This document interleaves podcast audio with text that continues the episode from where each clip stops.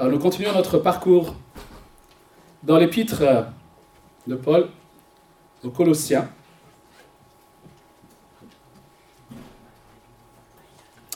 Et nous sommes aujourd'hui au verset, au verset 15. Nous allons lire les versets 15 à 23. Colossiens chapitre 1, verset 15 à 23. Avant de lire ce texte, j'aimerais juste faire quelques remarques pour dire que dimanche après dimanche, encore aujourd'hui, nous chantons Christ. Nous chantons la gloire de Christ, nous chantons l'œuvre de Christ. Nous proclamons ce qu'il est, ce qu'il a fait pour nous. Pourtant, dès le lundi, parfois il m'arrive d'oublier Christ. Je cherche ma satisfaction ailleurs qu'en lui. Il m'arrive même de ne pas avoir envie de lui parler. Le dimanche, je dis que je l'aime, et le lundi. Et quand je réalise cela, ben ça m'attriste. Comment se fait-il que lorsque je ne vois pas ma femme ou mes enfants pendant quelques temps, ben ils me manquent J'ai envie de leur parler. Et quand je les retrouve, bien sûr, je suis heureux. Et parfois, je peux passer deux, trois jours sans véritablement me tourner vers Christ, sans lui parler, et cela ne me manque pas plus que ça. Comment se fait-il? En faisant ce constat, je me rends compte que j'ai encore et encore besoin que Christ se révèle à moi. J'ai besoin de mieux le connaître et de le connaître encore. Je suis persuadé que plus je connaîtrai Christ, plus je l'aimerai. Plus j'aurai de la joie de le servir.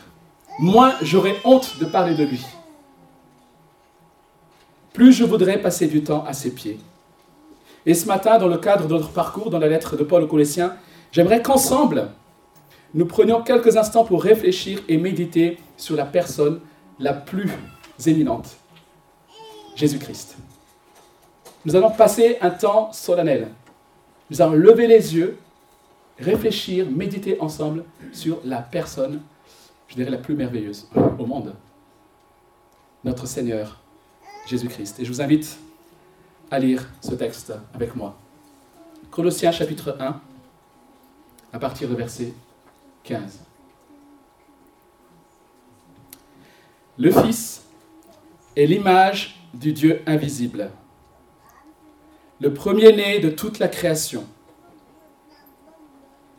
En effet, c'est en lui que tout a été créé dans le ciel et sur la terre, le visible et l'invisible, trône, souveraineté, domination, autorité. Tout a été créé par lui et pour lui. Il existe avant toute chose et tout subsiste en lui. Il est la tête du corps qu'est l'Église. Il est le commencement, le premier-né d'entre les morts, afin, afin d'être en tout le premier. En effet, Dieu a voulu que toute sa plénitude habite en lui. Il a voulu par Christ tout réconcilier avec lui-même, aussi bien ce qui est sur la terre que ce qui est dans le ciel, en faisant la paix à travers lui par son sang versé sur la croix. Et vous qui étiez autrefois étrangers et ennemis de Dieu par vos pensées et par vos œuvres mauvaises, il vous a maintenant réconciliés par la mort de son Fils dans son corps de chair, pour vous faire paraître devant lui saint, sans défaut et sans reproche. Mais il faut que vous restiez fondés et inébranlables dans la foi, sans vous détourner de l'espérance de l'Évangile que vous avez entendu, qui a été proclamé à toute créature sous le ciel, et dont moi, Paul, je suis devenu le serviteur. J'aimerais ce matin, peut-être avant de réfléchir à ce texte, très rapidement comme ça, quand tu penses à Christ, à quoi tu penses en premier? Quand tu penses à la personne de Christ, qu'est-ce qui te vient en premier? Quand tu penses à l'œuvre de Christ, qu'est-ce qui te vient en premier quand tu penses au regard de Dieu sur toi, qu'est-ce qui te vient en premier Je suis émerveillé par ce texte, parce que ce, texte suit finalement ce que Paul a dit jusqu'ici sur les Colossiens et sur l'œuvre de l'Évangile, ce que Christ a fait pour eux, et puis Paul part dans... C'est une louange en fait. C'est une prière, il, exalte Christ. Mais quelle richesse, les amis Quelle vision de Christ Paul avait, bien sûr inspiré par le Saint-Esprit. Quelle vision de Christ avons-nous Alors si notre vision de Christ est loin de celle-là, ou n'est pas aussi riche que celle-là, ben prenons ces éléments pour enrichir la nôtre. Et qu'en repartant d'ici, toutes ces vérités continuent à agir en nous. Alors je suis à la fois heureux d'aborder ce sujet, mais je suis aussi tremblant. Parce que j'ai peur que par mes paroles, finalement, par ma façon de présenter ce passage, je ne laisse qu'une image terne de Christ. Que l'image que nous allons voir, décrire de Christ ne soit pas si glorieuse qu'elle ne l'est ici en réalité. Ces vérités sont tellement profondes, puissantes, vitales, et elles ont des implications dans tellement de domaines divers et essentiels que j'ai peur de ne pas pouvoir les transmettre comme il faudrait. Voilà pourquoi je demande au Saint-Esprit de nous assister ce matin. L'église de Colosse, nous l'avons vu, est une belle église. Une église comme on, on aimerait que la nôtre soit. Une église dans laquelle l'évangile progresse transforme. Et une église qui va ensuite implanter d'autres églises. Une église qui porte des fruits. Mais cette église, elle est en danger. Nous l'avons vu. Elle est parcourue par différents courants euh, philosophiques et religieux, dû notamment à l'arrière-plan de ses membres. Une, partie de l'Église est d'arrière-plan euh, païenne, donc euh, non juive, non juif.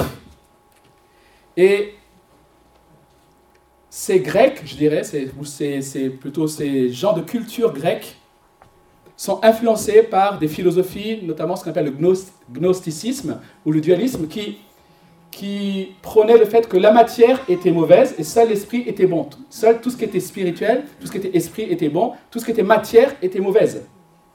Du coup, pour eux, Dieu ne pouvait pas avoir créé la matière. Ou alors Dieu n'est pas bon.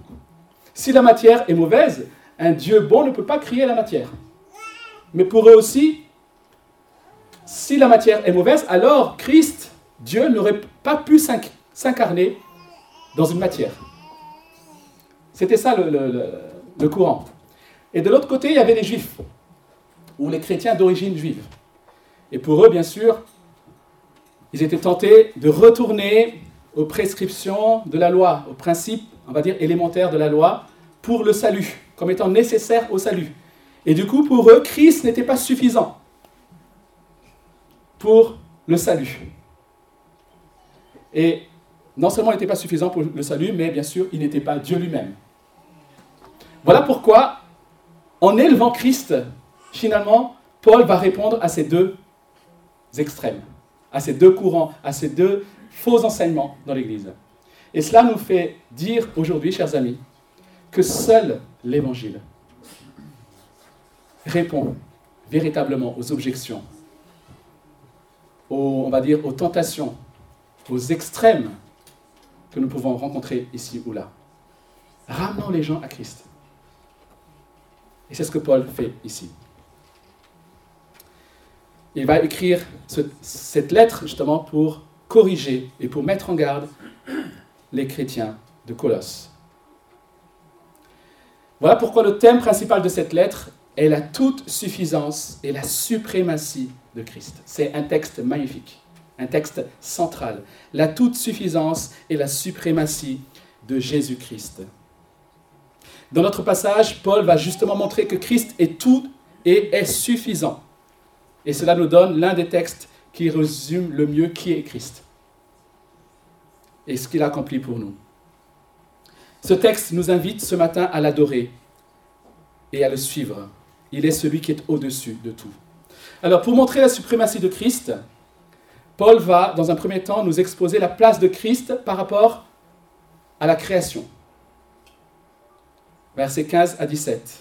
Ensuite, il va nous montrer la place de Christ par rapport à l'Église, qui est la nouvelle création. En tout cas, l'humanité de la nouvelle création. Et ensuite, la place de Christ par rapport à l'histoire ou par rapport au dénouement de l'histoire. Nous allons voir ces trois points. Donc la place de Christ par rapport à la création, la, place de Christ par rapport à l'Église et la place de Christ par rapport à l'histoire, ou plutôt par rapport au dénouement de l'histoire. Concernant la création, versets 15 à 17, trois vérités dans ce texte. Premièrement, Paul dit que Christ est l'image du Dieu invisible. Deuxièmement, qu'il est le premier-né de la création. Et troisièmement, qu'il est lui-même le créateur. Alors, nous allons voir ces trois points. Christ, image du Dieu invisible. Qu'est-ce que, que signifie que Jésus est l'image, ou plutôt, ou autrement dit, à la ressemblance de Dieu? Christ est à l'image du Dieu invisible. Alors nous pensons bien sûr tout de suite si vous êtes habitué de la Bible, lorsqu'on voit cette expression, on pense tout de suite à Genèse, à la création d'Adam et Ève, où Dieu crée l'homme et la femme à l'image de Dieu. C'est la même expression que nous retrouvons ici. L'humanité a été créée à l'image de Dieu. Je suis, tu es créé à l'image de Dieu. Mais à cause du péché, cette image de Dieu en nous a été altérée nous restons à l'image de Dieu. Mais cette image est quelque part un peu corrompue par le péché. Christ, lui, n'a jamais péché. Il est donc, en tant qu'homme, l'image parfaite de Dieu. Celle que nous étions censés être si le péché ne nous avait pas corrompus. Il est, en quelque sorte, l'homme dans sa perfection puisque ce qui caractérise l'homme, c'est d'avoir été créé à l'image de Dieu, et Christ à l'image de Dieu, et donc l'homme à la perfection. Mais Jésus est plus que cela, puisqu'il est de nature divine. Christ ne reflète donc pas Dieu seulement dans son caractère, mais il reflète Dieu dans sa nature même, dans son essence même. Il a en lui les attributs que seul Dieu a et qui ne peut pas communiquer au reste des hommes. Dieu est invisible, le précise Paul, parce qu'il est esprit, mais aussi parce qu'il est infini. Mais il s'est rendu visible en Jésus-Christ. Donc, l'idée de l'image ici va beaucoup plus loin que simplement d'être créé à l'image de Dieu. Si Dieu est apparu sous plusieurs formes, c'est Christ qui en est l'image parfaite, l'image exacte. C'est pour cela que Jésus, dans Jean chapitre 12, dit, il ose dire, et moi je ne peux pas le dire, même si je suis créé à l'image de Dieu, mais Christ peut le dire, celui qui me voit a vu le Père. Vois celui qui m'a envoyé. Si tu veux savoir comment est l'homme, c'est quoi un homme parfait? Regarde à Christ. Regarde à Jésus. Si tu veux savoir comment est Dieu dans sa perfection, regarde à Christ. Christ, homme et Dieu rendu visible. Tu veux prendre l'exemple sur un homme? C'est quoi un homme? Regarde Christ. Tu veux savoir qui est Dieu? Regarde à Christ. Deuxième vérité concernant le rapport entre Christ et la création, c'est qu'il est le premier-né de toute la création. Alors ceux qui veulent nier la divinité de Christ bondissent sur ce genre d'expression pour montrer justement que Christ n'est pas Dieu. Vous voyez il est dit qu'il est le premier-né de la création. C'est bien qu'il a été créé. Effectivement, c'est ce que semble dire au premier abord ce texte. Mais c'est quelque part aller vite en besogne. Parce que dans la Bible, en général, premier-né ne signifie pas nécessairement premier engendré, dans le sens véritablement naître ou créer. Il ne s'agit pas ici nécessairement de l'ordre chronologique de naissance. Le premier-né désigne très souvent la prééminence, la suprématie, la supériorité. C'est une question de rang. Quand dans ces cultures juives ou grecques, auxquelles Paul s'adresse, on disait de quelqu'un qu'il était le premier-né, même si c'est lié à sa position de naissance, c'est surtout pour parler de son rang. Il se trouve que l'aîné était supérieur aux autres, au niveau du rang, de, de hiérarchie, de l'héritage, etc. Donc c'est pour ça qu'il y avait équivalence, synonyme. Mais quand on parle de premier-né, c'était pour mettre en avant le rang de la personne. Euh, Jacob, par exemple, qui a pourtant triché, a obtenu la position de premier-né. Et pourtant, chronologiquement, il n'était pas le premier-né. Mais là, il a obtenu ce rang-là. Un autre exemple, dans le psaume 89, et dans ce psaume, il est question de David, qui est à quel rang de la famille? Les enfants? Allez, petite interrogation. David était à quel rang de la famille?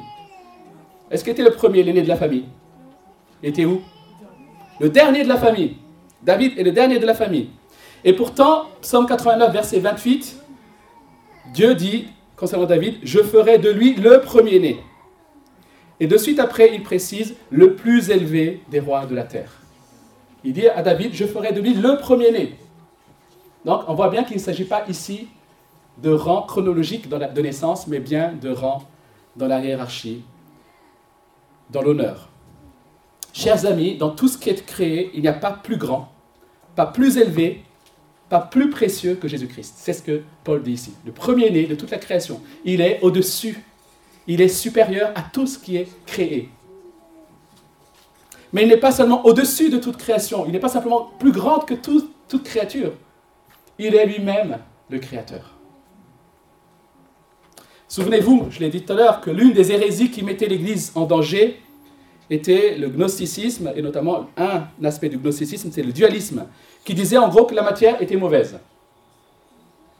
Donc selon cette hérésie, si la matière est mauvaise, alors celui qui a créé cette matière, celui qui a créé ces choses visibles, ne peut pas être quelque chose ou quelqu'un de bon. C'est logique. Et Paul va réfuter tout ça en affirmant que Jésus est Dieu et qu'il est créateur il est Dieu et qu'il est créateur. Alors, dans la Genèse, on lit effectivement, lorsqu'il est question de création, on, a, on, a, à chaque fois cette expression Dieu dit et la lumière fut. Dieu dit, etc. Donc, c'est par la parole, lorsque Dieu dit que les choses ont été créées. Et dans l'évangile de Jean, Jean nous dit que cette parole, c'est Christ. Cette parole créatrice, c'est Christ. Donc, c'est bien Christ qui est le Créateur. C'est lui qui est le Créateur. Tout a été créé par lui, verset 16. Chers amis, tout a été créé par lui. Retenez ça. avec ça, on pourrait méditer pendant des heures. Aussi bien les éléments physiques, visibles, les cieux et la terre, que tout ce qui est invisible, trône, souveraineté, principauté, pouvoir, les anges comme les démons. Tout a été créé par lui. Et je ne sais pas si vous imaginez, ici on est quelque temps après la venue de Christ, le départ de Christ. Et, certains se souviennent de ce Christ-là, ce Christ qui a marché sur la terre. Cet homme qui a vécu humblement. Il est le créateur de toutes choses. C'est ce que dit Paul. Parce que nous, ici, on est loin de tout ça. Et parfois, notre image de Christ, c'est un Christ un peu désincarné, un Christ un peu, un peu abstrait parfois. Mais c'est le Dieu fait homme, cet homme. C'est le Créateur. Le Créateur a marché dans sa créature, au milieu de sa création. Tout a été créé par lui. Si c'est le cas, alors n'est-il pas normal qu'il puisse chasser et commander les démons, puisque c'est lui qui les a créés. N'est-il pas normal qu'en lui, nous n'ayons rien à craindre? De quoi est-ce que tu as peur? De quoi est-ce que tu as peur? Tout ce dont tu as peur a été créé par Christ. De quoi as-tu peur? N'est-il pas normal alors que rien ni les choses visibles, ni les choses invisibles ne peuvent nous séparer de son amour. l'univers qui nous entoure, les étoiles, les galaxies, les voies lactées, l'infiniment grand, l'infiniment petit, le visible, l'invisible. C'est lui qui a créé toutes ces choses. Il est celui qui est venu il y a plus de 2000 ans vivre parmi nous, mourir à la croix. C'est lui le Créateur, les amis. Nous avons crucifié le Créateur. Inimaginable. Quelle folie. À cause du péché. Non seulement il est le créateur et que tout lui appartient, mais Paul ajoute qu'il est la finalité de tout ça. Tout est pour lui, dit Paul. Quand tu t'émerveilles de la beauté de la nature, si vous allez vous balader, quand nous pouvons nous nourrir de bonnes choses, nous allons faire peut-être à midi, quand nous prenons plaisir avec ceux que nous aimons, rappelons-nous que tout ça a été créé pour lui. Non seulement c'est lui qui a tout créé, mais aussi c'est aussi par lui que tout subsiste. Dieu ne s'est pas contenté de créer, il soutient, il fait de telle sorte que cela subsiste. Il suffit qu'en un instant, en un souffle, il arrête de soutenir et plus rien n'existerait. Il soutient toutes choses. Il est à l'œuvre encore aujourd'hui, en soutenant toutes choses. C'est quelque chose parfois qu'on oublie. C'est lui qui maintient en quelque sorte les lois physiques pour que ces lois quelque part, agissent comme elles. Elles sont censées l'être. Tout l'univers en équilibre parfait. Et il suffit d'un tout petit changement pour que tout s'anéantit et tout s'écroule. Et ça, beaucoup de scientifiques qui sont honnêtes, qui ont réfléchi, et j'ai lu justement l'interview d'un scientifique, euh, alors je, vous lis le, nom, hein, Trin Xian Tuan.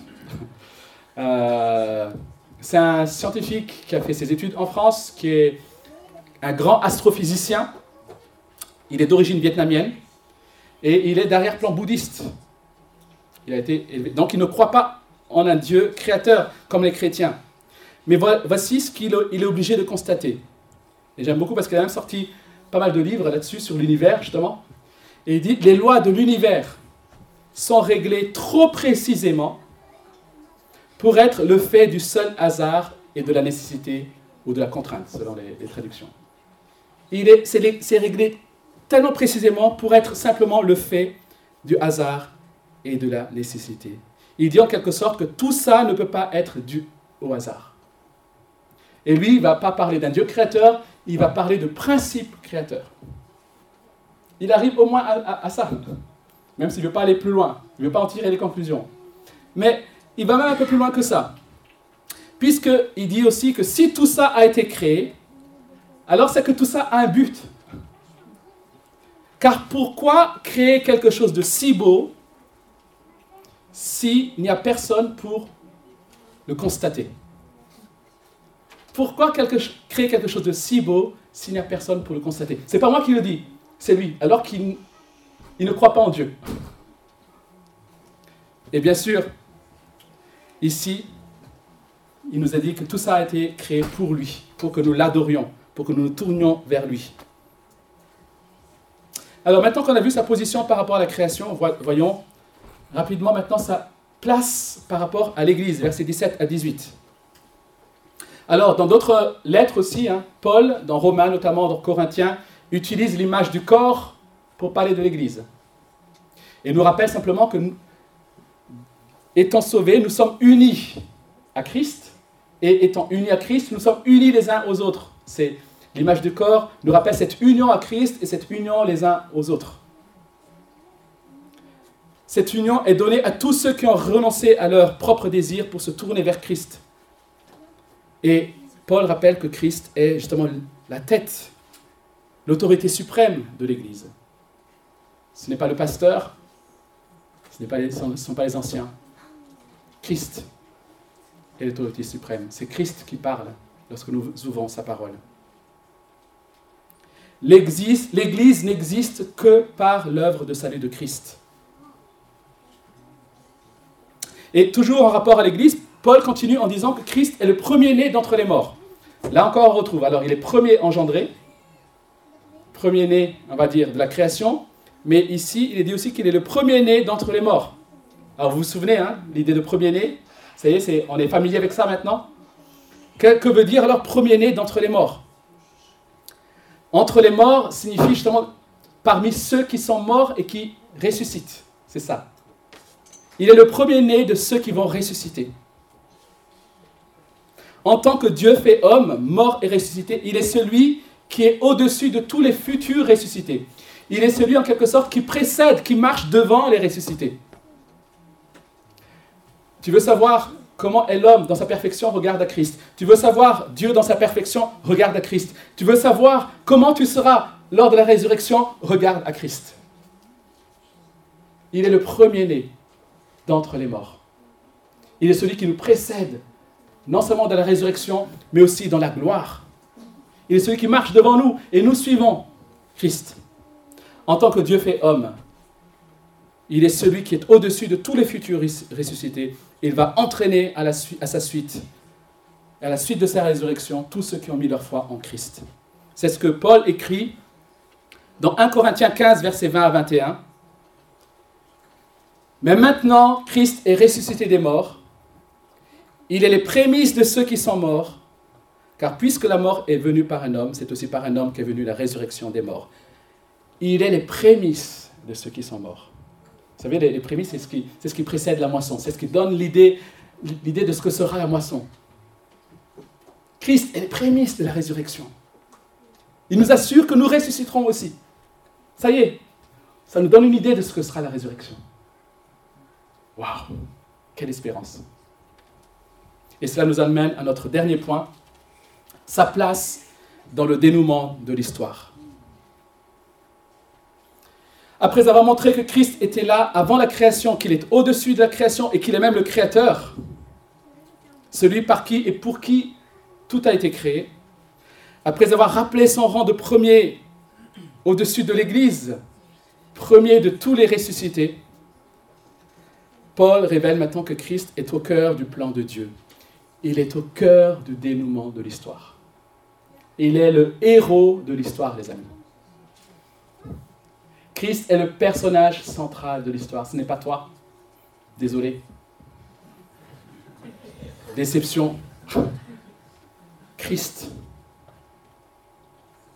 le personnage de l'histoire. Car Dieu a voulu faire habiter toute plénitude en lui, verset 19. Il a voulu par lui tout réconcilier avec lui-même, tant ce qui est sur la terre, ce qui est dans les cieux, en faisant la paix par lui, par le sang de sa croix. L'hérésie dualiste ne se contentait pas simplement de mépriser la matière. Elle affirmait aussi que la divinité, ou plutôt les attributs divins, sont répartis par petites doses dans divers esprits et émanations. C'est ce qu'on appelle un peu le panthéisme. Quelque part, l'esprit divin est un peu partout, un peu dans l'arbre. Vous savez, aujourd'hui, beaucoup de religions sont comme ça. Hein. Dans la nature, il y a un peu de divinité. On va embrasser l'arbre parce qu'il y a de l'énergie dedans, etc. Vous savez, c'est. Dieu est un peu partout. Et, quelque part, c'est l'ensemble de la création qui contient la divinité. C'est ça, en fait. D'ailleurs, euh, le, Vietnamien que j'ai cité tout à l'heure, parfois il s'approche du panthéisme aussi, dans ce qu'il écrit. Mais Paul affirme ici que toute la plénitude de la divinité habite corporellement en Christ.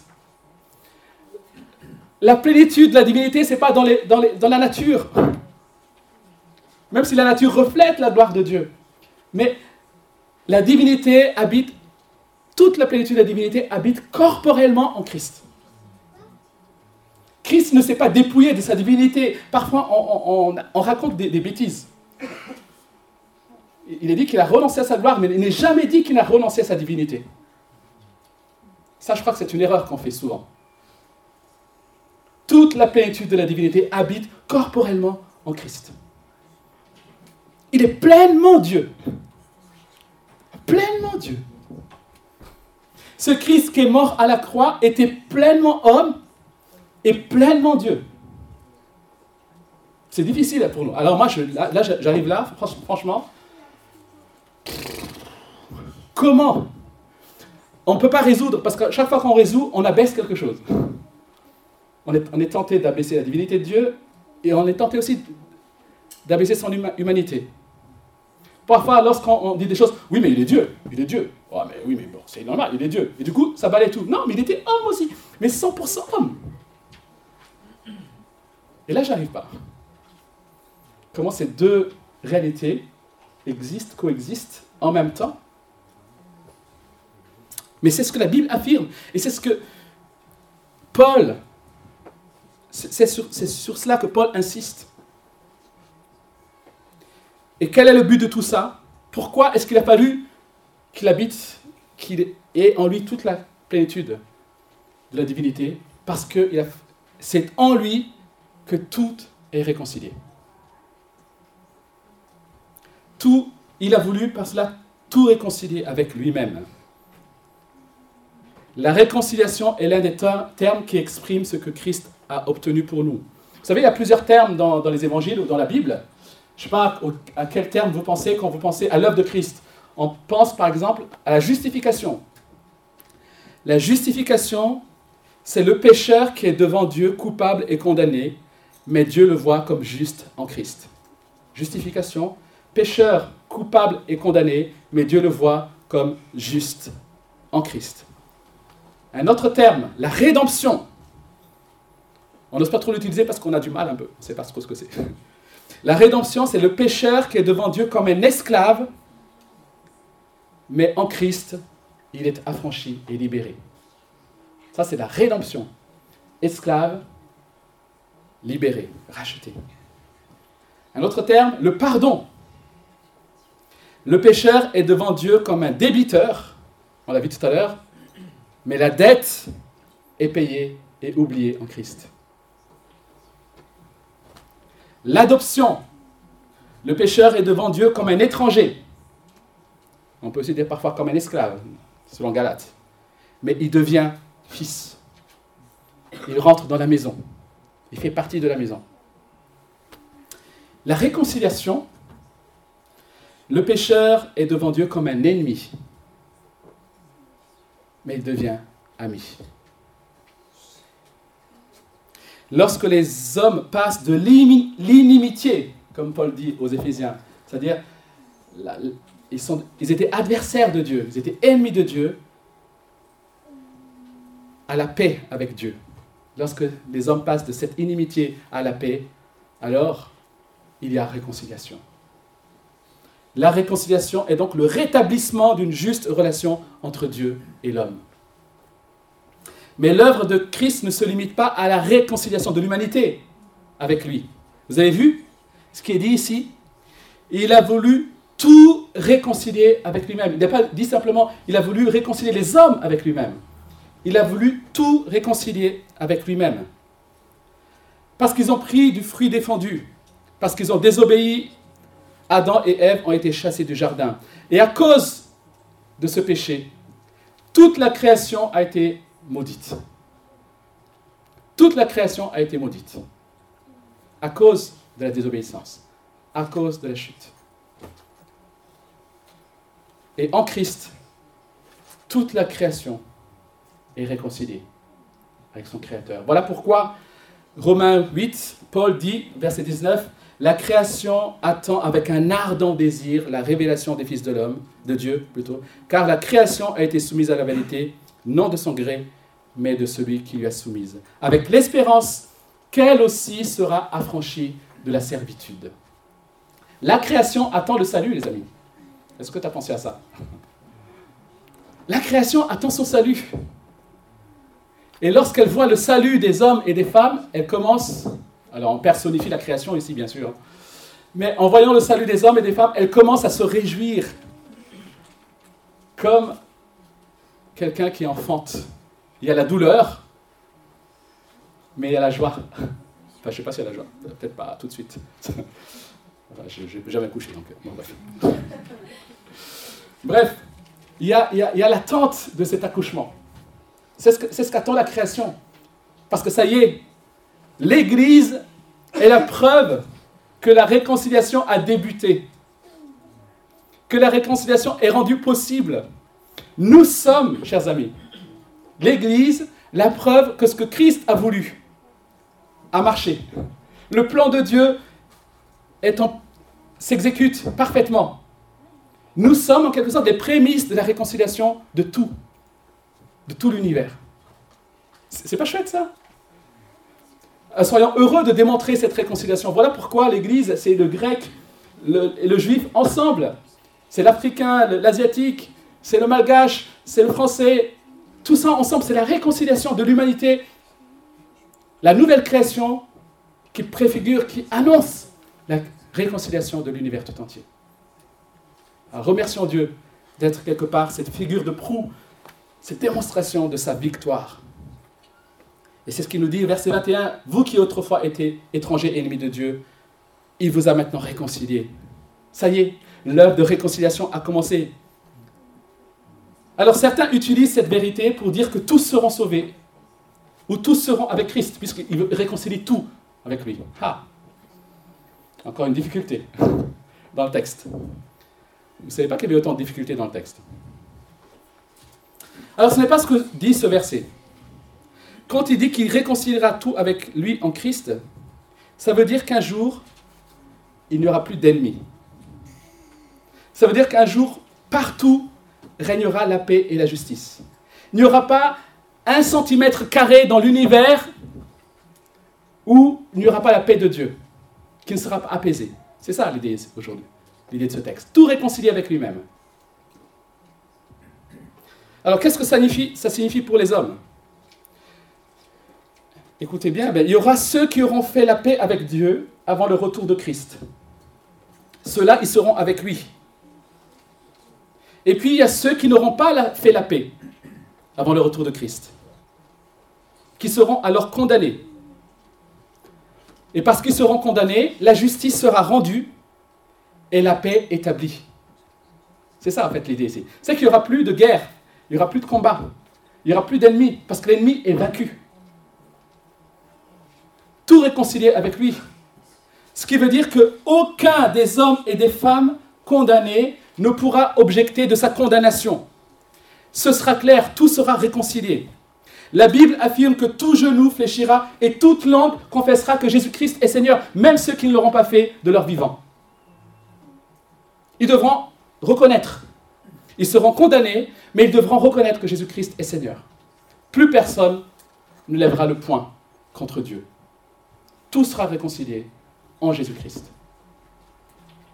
Aussi bien ceux qui seront jugés que ceux qui seront reçus. Voilà où se termine notre histoire. C'est ce que Paul écrit déjà aux Éphésiens chapitre 1 verset 9. Il dit que ce plan que Dieu exécute lorsque les temps seront accomplis, consiste à réunir toutes choses en Christ, celles qui sont dans les cieux et celles qui sont sur la terre. Pour conclure, Christ est celui qui est avant la création, celui qui est au début de l'histoire, celui par qui et pour qui toute chose a été créée. Christ est celui qui est à la fin de l'histoire, celui par qui et pour qui tout sera réconcilié et devant lequel tout genou fléchira. Il est au début de l'histoire, il est à la fin de l'histoire, il est le commencement, il est la fin, il est l'alpha, il est l'oméga. Christ est celui qui est le premier-né de la création visible et invisible, mais il est aussi le premier-né de la nouvelle création, visible et invisible. Il est la tête de l'Église. Il est tout ça, Christ. Et qui, qui est-il pour toi ce matin? Qui est-il pour toi ce matin?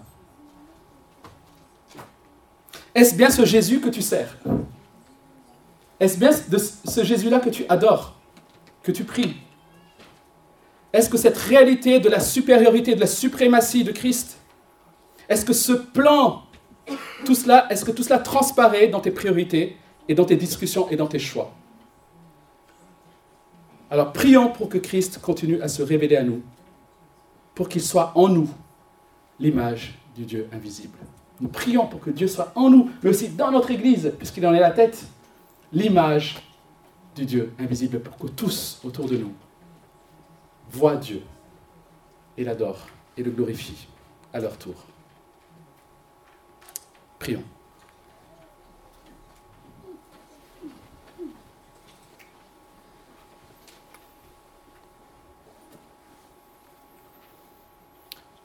Seigneur, nous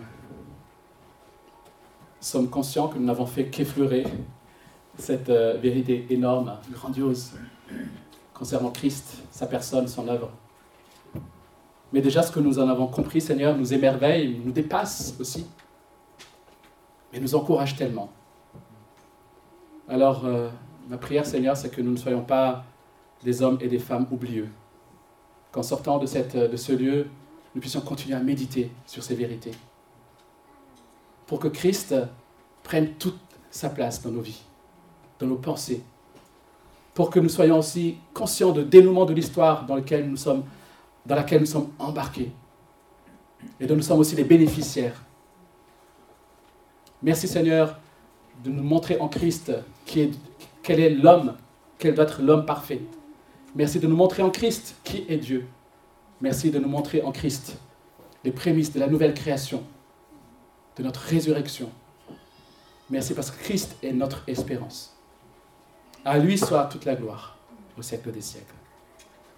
Amen.